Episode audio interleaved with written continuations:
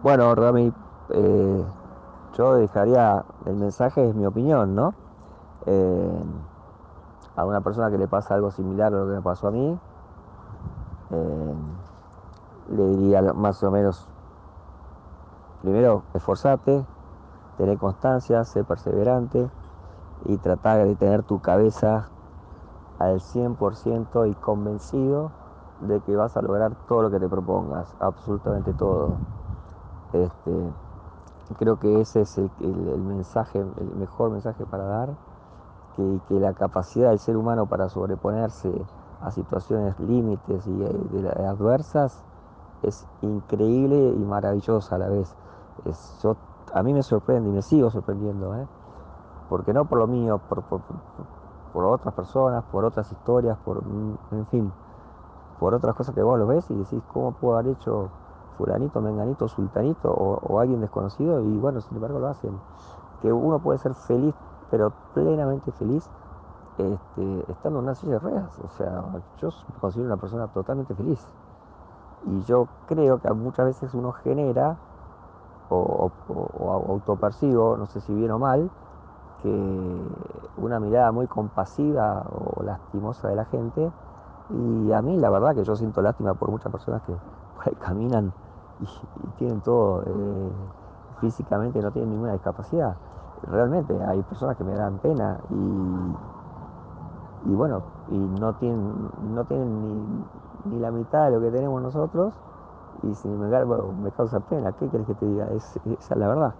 Lo que quiero decir con todo esto es que se puede ser plenamente feliz teniendo la discapacidad que la que venga, no importa cuál pero de eso no tengo duda, porque de hecho yo me considero una persona plenamente feliz, me siento feliz, vivo feliz y, creo que seguiré siendo feliz.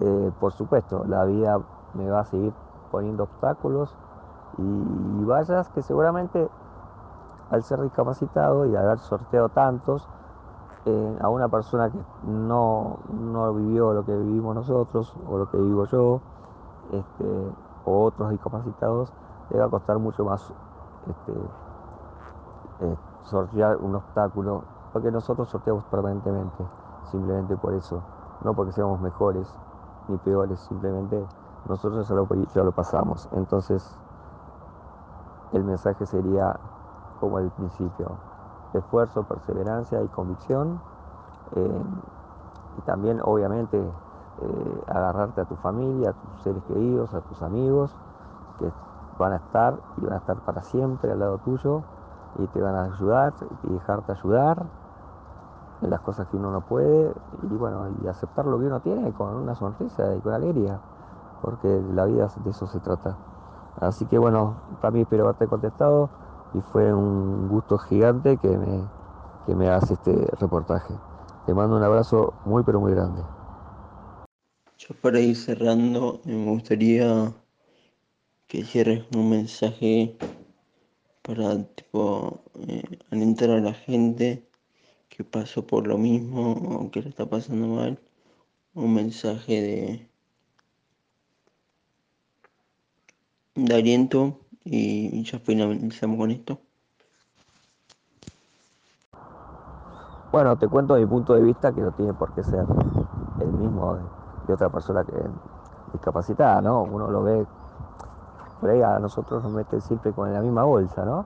Nos etiquetan de discapacitados y como que todos pensamos igual.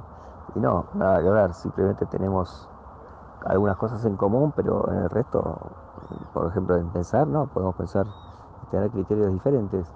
Yo la verdad que el, el tema de la sociedad a mí no me afecta que me llamen cuadripléjico, no sé, paralítico, eh, discapacitado, lisiado, rengo, no me, no me molesta, no me importa.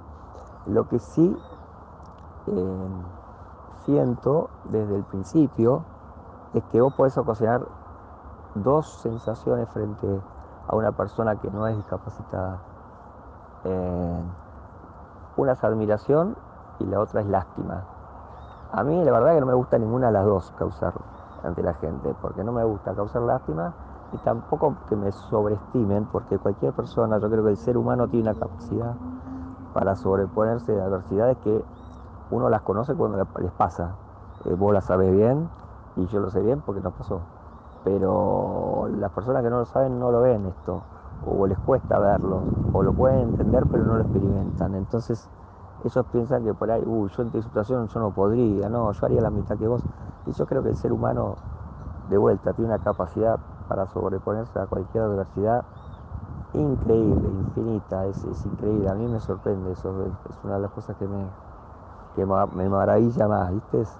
la capacidad de, superación que tiene el ser humano frente a cualquier cosa, a lo peor que venga, el ser humano a la corta o a la larga se sobrepone. Y esas cosas las tenemos todos. Pero bueno, como te decía antes, que nosotros la vemos, pero por ahí otras personas la escuchan, la entienden, pero al no experimentarla, no, no, no, no, dicen, no, yo no podría. Pero bueno, son esas dos sensaciones que, como te decía, a mí no me gusta causar lástima, tampoco me gusta causar admiración. Ahora, si, si me das a elegir, prefiero causar admiración, por supuesto. Pero con respecto a la sociedad, en la época que yo me accidenté, eh, bueno, había muchas más barreras arquitectónicas que ahora, ahora está bastante más contemplado, hay leyes, eh, está, bueno, vos a lo mejor sabes muy bien, está la ley integral de protección al discapacitado que te cubre en las necesidades básicas, como medicamentos al 100%, bueno, etcétera, etcétera. Eh, los cines están obligados a tener un espacio para, disponible para silla de ruedas, eh, en fin, hay un montón de leyes que por suerte todo eso cambió para mejor de las personas discapacitadas, que no son pocas como por ahí la gente piensa, ¿no? Ah, hay muchas y de todo tipo, y todos pensamos diferentes, a lo mejor similar, pero bueno, la mirada que uno tiene de afuera, a lo mejor de las personas discapacitadas, como que todos, si me ven a mí en silla de ruedas, te ven a vos o a otra persona en silla de ruedas, como que te, te encasillan y piensan que, que sos igual al otro, pero bueno, no es así para mí por lo menos, ¿no? Así que, pero bueno, acá estamos y seguimos avanzando.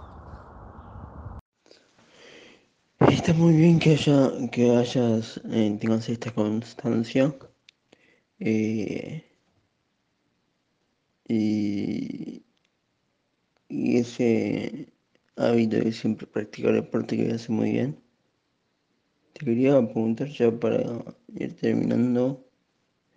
Eh, ¿cómo ves eh, a la sociedad frente a las personas con discapacidad? Y si notas que hay un cambio. Coincido mucho en tu en lo que decís, la, para mí la perseverancia es lo más importante y la constancia también. Eh, creo que la perseverancia está ante todo. Y quería preguntarte un poco eh, eh, ¿cuán, cuán importante es el deporte en tu vida y más en este contexto. Y, y si lo sigue practicando. Me quedo con algo que dijiste, que es lo del agua. Y por lo que sé, eh, has ganado un montón de, medallas y todo eso. ¿Y cómo fue meterse, digamos, aprender todo eso? ¿Y qué, qué, qué enseñanzas te llevas de eso? ¿Y si lo seguís eligiendo, si lo seguís practicando? ¿Por qué elegiste el arte como herramienta para distraerte? Bueno, también con respecto a, a la natación en sí, aprendí a nadar muy rápido, por suerte. Eh, obviamente cada vez mejor, ¿no? A medida que pasaban los meses y los años iba mejorando, especialmente la velocidad y bueno, y la flotabilidad, la verdad que logré una flotabilidad que mejor que la que tenía antes de mi accidente. Eh, yo podría dormir en el agua prácticamente, literalmente. No, no, no, no necesito moverme para mantenerme a flote. Y antes de mi accidente sí, algún pequeño movimiento tenía que hacer porque si no me iba a pique. Así que, ¿y cómo lo hice? La verdad, con, son tres o cuatro palabras que resumen todo, me parece a mí. Por lo menos así lo veo yo. Y uno es el esfuerzo, otra es la perseverancia en ese esfuerzo y otra es la convicción, que para mí es una de las más importantes, que uno le puede llamar actitud. Yo creo que es convicción porque es, es algo mental, es algo mental que, que, vos estás seguro, convencido a vos mismo que lo vas a lograr. Me parece que la clave de las tres, si vos me que preguntar en qué orden de prioridades tendría que poner una, cada una yo creo que pongo convicción primero, sin duda. Pero las tres están relacionadas y no van no van sueltas, no van por separadas, están totalmente intrínsecamente vinculadas. Así que se necesita esas tres herramientas para, por lo menos para mí, si yo tengo que hablar de, consejos, y esas tres palabras, o sea, esfuerzo, perseverancia y convicción, o convicción, esfuerzo y perseverancia, no importa el orden. Este, total es como en la matemática, no altera el producto, es lo mismo, las tres son importantes para llegar a ese objetivo. Em, entonces, bueno, después llegué a Buenos Aires, seguí nadando en mi club, porque la verdad que yo sentía muchos dolores, mi sensibilidad no la perdí con el accidente, porque me tocó más la parte motora que la, sensitiva. Por lo tanto, un poco iba a natación porque me hacía bien y me relajaba y no me dolía tanto el cuerpo eh, después de nadar. Entonces fue un hábito y una costumbre que se convirtió ya en una adicción prácticamente, que la verdad que no la podía, no, podía frenar de nadar, porque los días que dejaba de nadar me sentía mal. Y la verdad que tardé muchísimos, pero muchísimos años en, en frenar esa adicción. Hoy por hoy, por suerte, no la tengo. Porque la verdad que me la pasaba nadando todos los días. Y está bueno en un cierto punto, ¿no? Pero en algún punto, bueno, querés hacer otras cosas, pero bueno, el dolor no te deja, pero bueno, ahí juega de vuelta un rol fundamental la cabeza, la mente. Este, porque también uno acostumbra el cuerpo a algo y el cuerpo se acostumbra a eso. Yo lo acostumbré a estar en el agua y por lo tanto después iba a una silla y al rato me dolía todo estar sentado. Es decir, me pasaba más tiempo en el agua que en la silla. Así que bueno, de a poquito fui equilibrando y ahora hoy en día ya por suerte no tengo más esos dolores que me obligan a ir al agua, que me obligaban a ir al agua, pero de todas maneras es algo que disfruto muchísimo y que lo hago eh, de manera voluntaria sin que, sin que el, cuerpo me lo pida. Este, entonces, disculpadme un segundo. Entonces, de esa manera fue mucho más fácil. Después tuve competencias. Este, no era algo que me gustaba, porque la verdad que yo siempre me desafiaba y me gustan los retos para, mí mismo, digamos. Eh, entonces competir no era, no, era, no era lo mío, pero bueno, hice una incursión y la verdad que me fui bastante bien. Eh, y de vuelta, por lo mismo, por los tres elementos que te nombré al principio, esfuerzo, perseverancia y convicción. Yo estaba convencido, pero que ganaba acá la China y gané. pero cuando y gané un campeonato argentino, en el año creo que 97, por ahí sí, el 97, un torneo nacional, en mi categoría, ¿no es cierto? Después tuve otro torneo que fue un panamericano, donde fue Mar del Plata, en la, esa pileta famosa que está Mar del Plata, que es una pista olímpica. y bueno, ahí competí y me pasó lo peor que pudo haberme pasado como deportista, que fue perder a mí no me gusta perder ni la bolita, y ahí perdí. Pero, va el pelo, ¿viste? Como, como un atenuante, va el pelo porque una de las razones por las que, perdí fue que los médicos me ubicaron en una categoría que yo no pertenecía. Es decir, haciendo una analogía, yo corría con un turismo carretera frente a Fórmulas 1. Entonces, obviamente no iba a ganar yo miraba los entrenamientos de, los, de las personas, de los colombianos, los brasileños, había un chileno, mexicanos, y los tiempos que hacían, y obviamente me pasaban el trapo. Evidentemente fue mal evaluado. Mi categoría era, por decirte cualquier cosa, S8, y a mí me pusieron en S6, ¿entendés? Entonces corrí con tipos que, por ejemplo, se podían agachar para cambiarse los, los cordones de los zapatos. De hecho, lo vi con mis propios ojos. Y obviamente me dieron la paliza de mi vida, la cual la, detesto, la odio. lamentablemente me acuerdo de eso, de eso. Pero bueno, va también con la autoexigencia y con el inconformismo que tengo, que es un arma de doble filo, como te decía. Ahí, bueno, después de sí, competí en Areco, en una competencia en un río y qué sé yo, y sigo nadando hoy en día, pero no seguí, no seguí compitiendo. Pero no por, ese, no por ese tema en puntual que había partido, sino porque la verdad que ya había dedicado mi vida a la natación y bueno, era como que ya, bueno, ya estaba aflojado un poco Manolo con la, natación y dedicate un poco a otras cosas. Y así fue como al tiempo me dediqué a la pintura, de una manera totalmente casual. A mí yo me había mudado y tenía que, no sé, poner alguna lámina en el cuarto y qué sé yo. Y entonces fui a buscar alguna lámina y, dije, che, qué bruto que soy, no sé ni quién es Miguel Ángel o qué pintó, qué esto, qué el otro, y empecé a, a mirar con el internet de antes, con ese internet que se te manejaba vía teléfono, con el cable de teléfono. Así que poco a poco fui mirando y me gustaban cosas.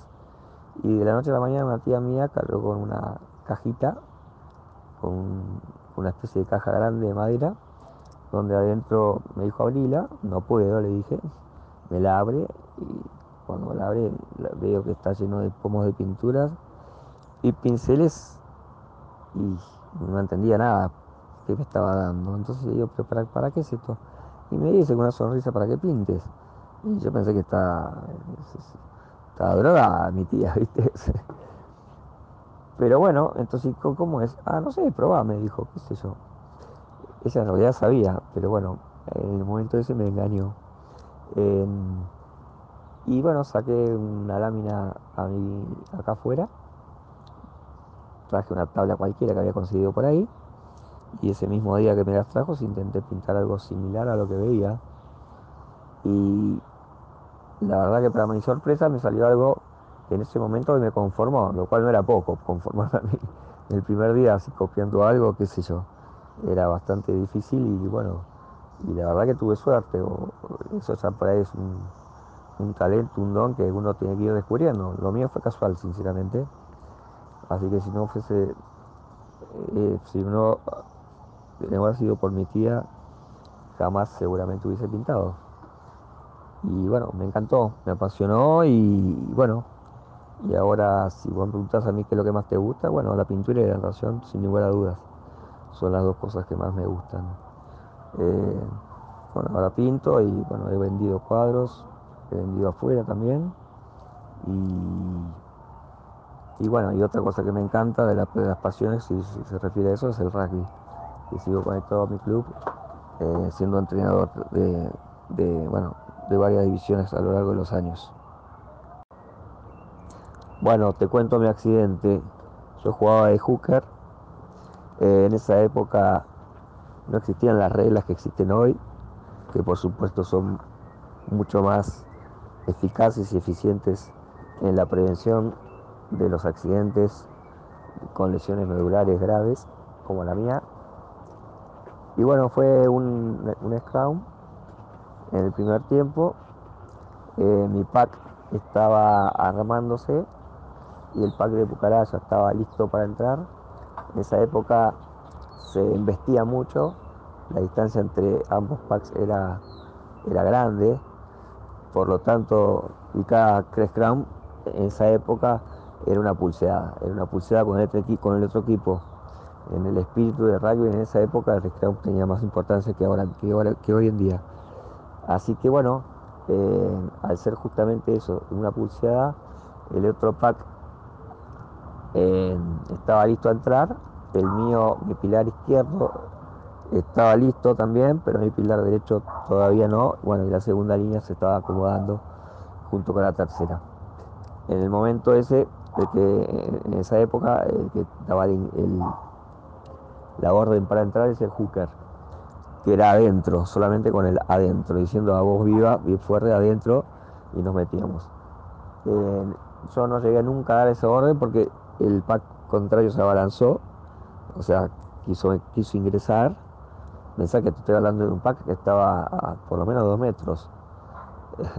o sea, recibir un impacto de frente de aproximadamente 800 kilos, más atrás mío, mi pack que estaba semi armado, no es que no estaba, que estaba desarmado, eh, con un pack que estaba, o sea, y otros 700 por, por detrás, ¿está bien? Entonces, eso lo que sucedió fue lo siguiente, mi pilar izquierdo se agachó perfectamente bien, mi pilar derecho era muy alto, yo cuando mi pilar izquierdo no di la orden, cuando mi pilar izquierdo se agacha, eh, mi hombro izquierdo baja, mi pilar derecho no baja, no ingresa al scrum porque lo, evidentemente lo ve muy cerca, o sea, muy cerca ya a investir, y yo intento entrar. Y bueno, y ahí fue cuando sucede el accidente que me ocasiona la lesión medular cervical entre las, entre las vértebras quinta y sexta. Este, bueno, a partir de ahí me quedé en el piso, no me podía mover sentí una especie de electricidad en todo mi cuerpo y en ese momento supe exactamente lo que me había pasado. Eh, sin que nadie me diga nada, la verdad que te das cuenta. Eh, obviamente no sabes qué va a pasar a futuro, pero sí en ese momento sabía que tenía algo grave. Eh, bueno, de ahí me llevaron, me sacaron en camilla y de ahí los vestuarios, de ahí un hospital de Bursaco, me hicieron las primeras radiografías y de ahí me llevaron a otro hospital en Buenos Aires. Ahí esa misma noche me operaron y bueno, y ahí se dieron cuenta los médicos que mi lesión era medular, que era irreversible. Eh, yo la verdad que lo tomé todo de manera muy natural. No, no, no. En primer lugar, primero no me hice preguntas.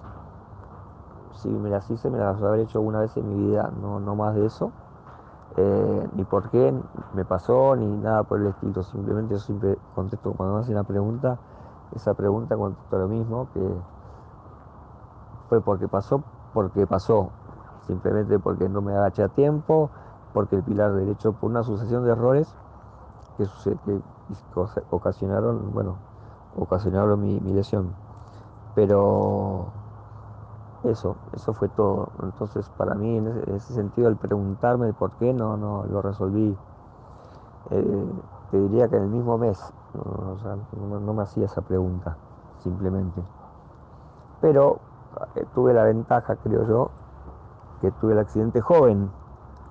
Por lo tanto, uno cuando es joven, o por lo menos a la edad que tenía yo, yo me sentía prácticamente imbatible y todopoderoso, lo cual me ayudó a salir adelante, a esforzarme más en la rehabilitación, a exigirle a los, a los kinesiólogos y terapistas que me exijan más.